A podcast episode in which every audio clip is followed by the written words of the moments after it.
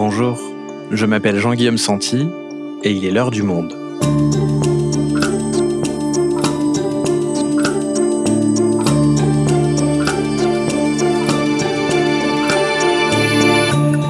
Aujourd'hui, pourquoi les pénuries se multiplient-elles dans le monde? Alors que l'économie a repris et que les Français souhaitent à nouveau consommer à l'approche des fêtes, ceux-ci se retrouvent confrontés à des problèmes de pénurie, de délais de livraison de plus en plus rallongés. Pire, ce phénomène commence à entraîner une hausse des prix, une inflation en termes économiques. Alors doit-on craindre de ne pas avoir de cadeaux à offrir à temps pour Noël? L'inflation menace-t-elle durablement la France? On en parle avec Julien Bouissou, journaliste au service économie du Monde.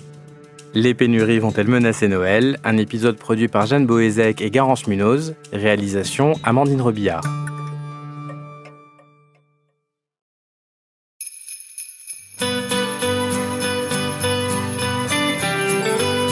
La période des fêtes est lancée et il ne reste plus qu'un gros mois avant le réveillon de Noël. Alors déjà, il est l'heure de vous demander ce que vous allez acheter pour votre belle-mère, votre mari ou encore votre petit dernier. Et si la COP26 vous a peut-être inspiré un Noël plus sobre et respectueux de la planète, se retrouveront encore sous beaucoup de sapins cette année, smartphones, tablettes ou encore consoles de jeux. Préparer Noël, c'est une affaire très sérieuse. Cette année, les Français prévoient de dépenser 282 euros en moyenne pour acheter des cadeaux. Oui, des fêtes de fin d'année qui profitent, on le sait, euh, chaque année maintenant aux plateformes d'achat en ligne. Et chaque jour ou presque, on a décidément un signe de plus que Noël approche. Ce matin, tout un symbole, le secrétariat du Père Noël a ouvert ses portes à Libourne. Sauf qu'en ce moment, quand on veut commander certains produits, c'est plus compliqué que d'habitude. Sur le site d'Apple, par exemple, la marque à la pomme dédie une page entière à la date limite de commande pour espérer avoir votre produit sous le sapin. Si certains peuvent toujours être commandés jusqu'au 22 décembre, il est déjà presque trop tard pour d'autres. La dernière tablette de la marque, par exemple, doit être commandée au plus tard le 17 novembre si vous souhaitez l'avoir sous le sapin le 24 décembre. Alors, comment expliquer ce phénomène de pénurie mondiale qui ne touche pas que votre prochain téléphone, mais aussi voitures, papier, peinture ou encore, comble de l'histoire, les sapins de Noël?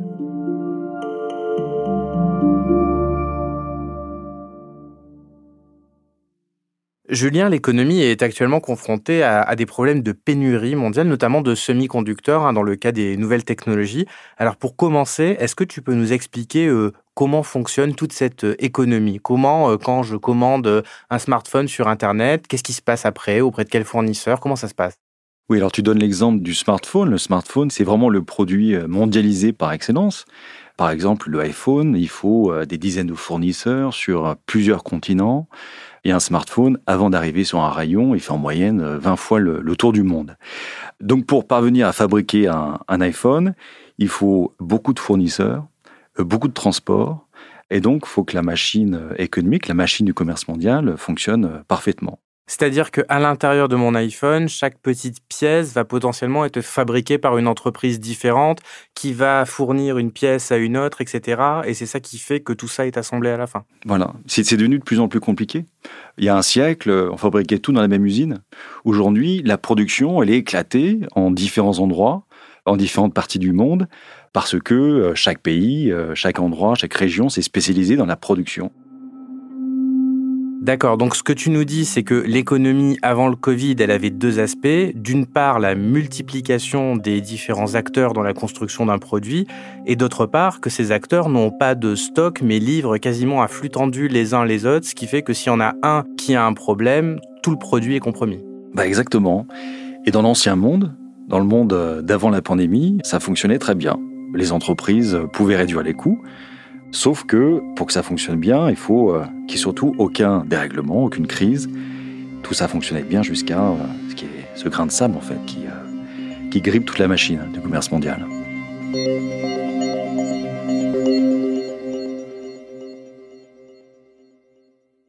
Des cailloux dans la chaussure, des petits dérèglements qui viennent gripper toute la machine. Là, si on devait en donner qu'un, il est à peu près évident, c'est la pandémie. C'était complètement imprévu et ça a, j'imagine, complètement déréglé l'ensemble de ses fournisseurs. la pandémie, elle a d'abord commencé en Asie, surtout en Chine. Et euh, on sait que la Chine, c'est un peu euh, l'usine de monde. Donc tout d'un coup, des usines qui arrêtent de fonctionner du jour au lendemain, ça veut dire des bateaux qui ne partent plus de Chine parce qu'ils sont à vide, des usines en Europe qui ne peuvent plus être approvisionnées. Et donc, c'est le commerce mondial qui ne fonctionne plus, et donc le système de production mondial aussi qui ne fonctionne plus. Mais aussi, et ça faut en parler, c'est pas seulement une histoire d'usine, c'est une histoire de port. S'il y a personne à travailler, euh, qui travaille dans les ports, on peut plus envoyer les marchandises, on peut plus euh, décharger, charger les marchandises, et donc il y a ce qu'on appelle des goulots d'étranglement. Mais ce que je comprends pas, Julien, c'est que là, ce dont tu nous parles, ça concerne la pandémie de Covid-19. Alors, on n'en est peut-être pas encore sorti, on parle d'une cinquième vague qui arrive, on va pas en parler, ce sera peut-être pour un prochain épisode du podcast. Mais j'ai l'impression malgré tout que pour beaucoup de pays, cette phase-là épidémique où les usines étaient à l'arrêt pour euh, réguler, pour euh, empêcher le Covid de se propager, elle est terminée et que c'est maintenant qu'on voit les pénuries. Alors comment ça se fait? Tu donnes l'exemple des fameux sapins de Noël euh, qui n'arriveraient pas du Canada. Pourquoi Non seulement parce que c'est difficile en ce moment de trouver des containers, mais aussi parce que c'est difficile de trouver la main-d'œuvre pour couper euh, ces sapins de Noël. D'abord, et ça c'est surtout le cas aux États-Unis, il y a beaucoup euh, d'employés qui ont reçu des aides de l'État pendant la pandémie et qui n'ont pas repris le travail immédiatement. Il y a aussi des employés qui se sont dit qu'ils se reconvertiraient, choisir un autre métier. On l'a vu en France d'ailleurs on voit que dans le secteur de la restauration, il est plus difficile aujourd'hui de, trouver euh, à recruter. Donc on voit que du côté de l'offre, les chaînes d'approvisionnement, on dit aussi les chaînes de valeur, ont été euh, déstabilisées. Euh, qu'est-ce qu'il en est du côté de la demande, côté occidental, depuis le début de l'épidémie de Covid? Ben, En fait, la demande a toujours été très forte, même pendant la pandémie. Et donc ce qui s'est passé, c'est que Déjà, les salaires ont été euh, versés grâce aux, mesures de chômage partiel, par exemple. Les États ont continué à, verser les salaires. Donc les gens ont reçu l'argent. Sauf que cet argent, ils ne pouvaient pas le dépenser pour euh, aller au restaurant, voyager. Et donc, ils ont acheté surtout des produits, des biens, tout ce qui se transporte, en fait, et tout ce qui sort des usines. Donc, il y a eu une hausse de la consommation de produits manufacturés. La crise du Covid-19, c'est surtout une crise des services. C'est une crise du tourisme, une crise, euh, par exemple, de la restauration. Et donc, on avait d'un côté donc ces usines qui étaient fermées, une demande qui a explosé. D'ailleurs, Amazon et les sites de commerce électronique en ont bien profité hein, de cette crise. Et tout d'un coup, un décalage gigantesque entre les deux. Et c'est là qu'on a vu euh, les premières pénuries, en fait, qui durent encore aujourd'hui. Donc les pénuries sont causées par un décalage entre l'offre et la demande. Est-ce qu'il y a d'autres mécanismes dans cette économie mondiale, dans ce commerce mondial, euh, qui a euh, causé ce phénomène? Oui, on s'est rendu compte par exemple que tous les ports ne pouvaient plus accueillir ces porte-conteneurs géants qui ont été construits ces euh, dernières années. Je ne sais pas si vous vous souvenez, mais il y a cet immense navire qui s'appelle Evergreen qui a bloqué le canal de Suez pendant dix jours. Et en bloquant le canal de Suez, d'ailleurs, il a complètement étouffé le commerce mondial. Ce porte-conteneur, il mesure 400 mètres de long. C'est plus que la Tour Eiffel. Il peut transporter 200 000 tonnes de marchandises. Le problème, c'est que ces porte-conteneurs ne peuvent pas aller dans tous les ports. Et pour vous donner un exemple récent, ce qui s'est passé au Royaume-Uni en octobre, par exemple, c'est que les ports étaient tellement congestionnés que euh, des porte-conteneurs ont dû être déviés vers Rotterdam. Là, leurs marchandises ont été euh, déchargées, rechargées dans les petits bateaux pour que finalement ils puissent euh, se rendre au Royaume-Uni.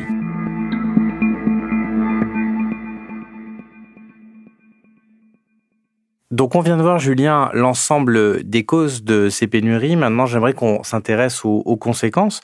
La première conséquence, quand euh, il y a une pénurie d'un certain nombre de produits, c'est que ça augmente donc la valeur sur le marché de ces produits en question.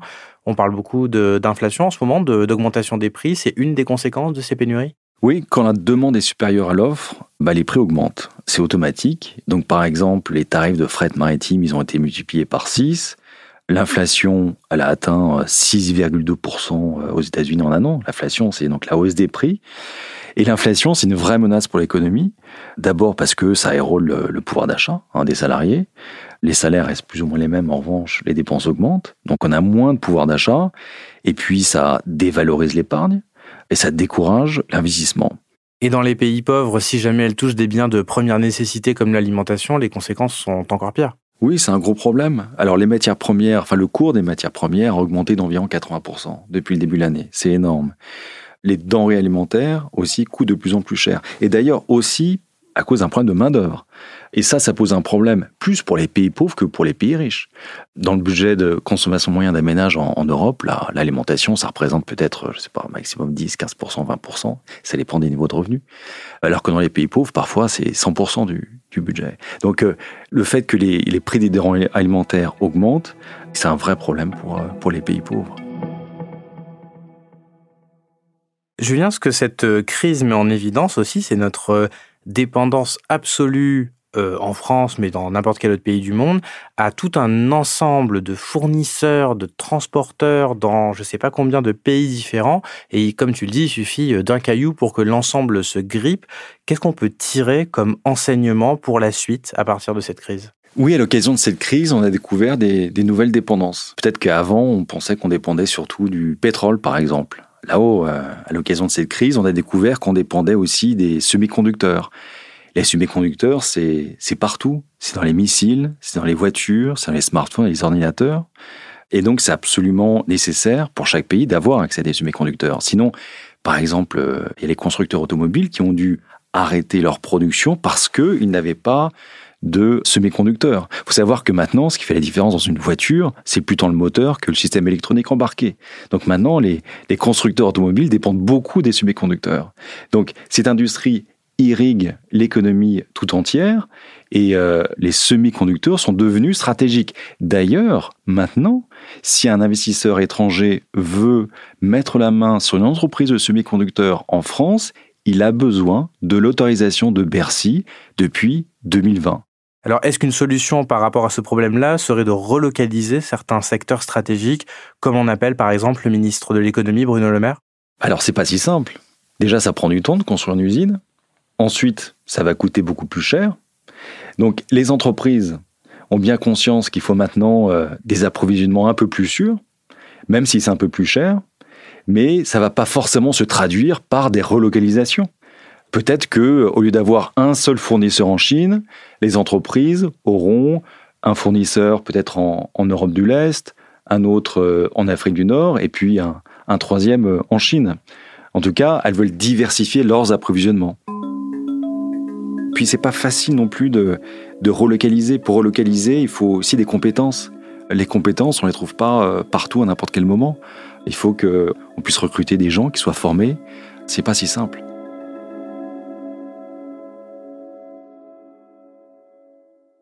Un autre point, Julien, c'est que tu nous décrivais au début que cette économie, elle est à flux tendu et que ce qui a été euh, longtemps une de ses forces, ça peut être aussi l'une de ses plus grandes faiblesses. Alors quel enseignement on peut tirer de ça? Ce qui est sûr, c'est que le monde devient de plus en plus imprévisible. Cette pandémie de Covid-19, elle était absolument énorme, mais avant, il y a eu des incidents. Il y a eu euh, Fukushima, par exemple, il y a eu euh, les inondations en Thaïlande à ce moment-là, il y a eu des problèmes d'approvisionnement parce que euh, les usines, notamment dans l'électronique, étaient à l'arrêt. Mais on n'y est pas vraiment prêté euh, attention. Et puis ensuite, il y a eu les tensions géopolitiques, notamment entre la Chine et les États-Unis. Le fait que les Américains, par exemple, interdisent à leurs entreprises de vendre des technologies aux, entreprises chinoises, ça posait problème, notamment dans le secteur de l'électronique. Donc là, maintenant, on se dit que plutôt que de toujours chercher à baisser les coûts, avec cette production en flux tendu, il faut un peu plus de résilience. Il faut que les entreprises apprennent à résister au choc. Donc il y a de plus en plus de risques. Le monde est de plus en plus imprévisible et il faut donc que le commerce, que les chaînes d'approvisionnement s'adaptent à, ce monde-là, qui est non seulement traversé par les tensions géopolitiques, mais qui est aussi menacé par les catastrophes naturelles. Il faut savoir que avec la, hausse des températures, il y aura de plus en plus de cyclones, de catastrophes en Asie notamment. Merci Julien. Merci Jean-Guillaume.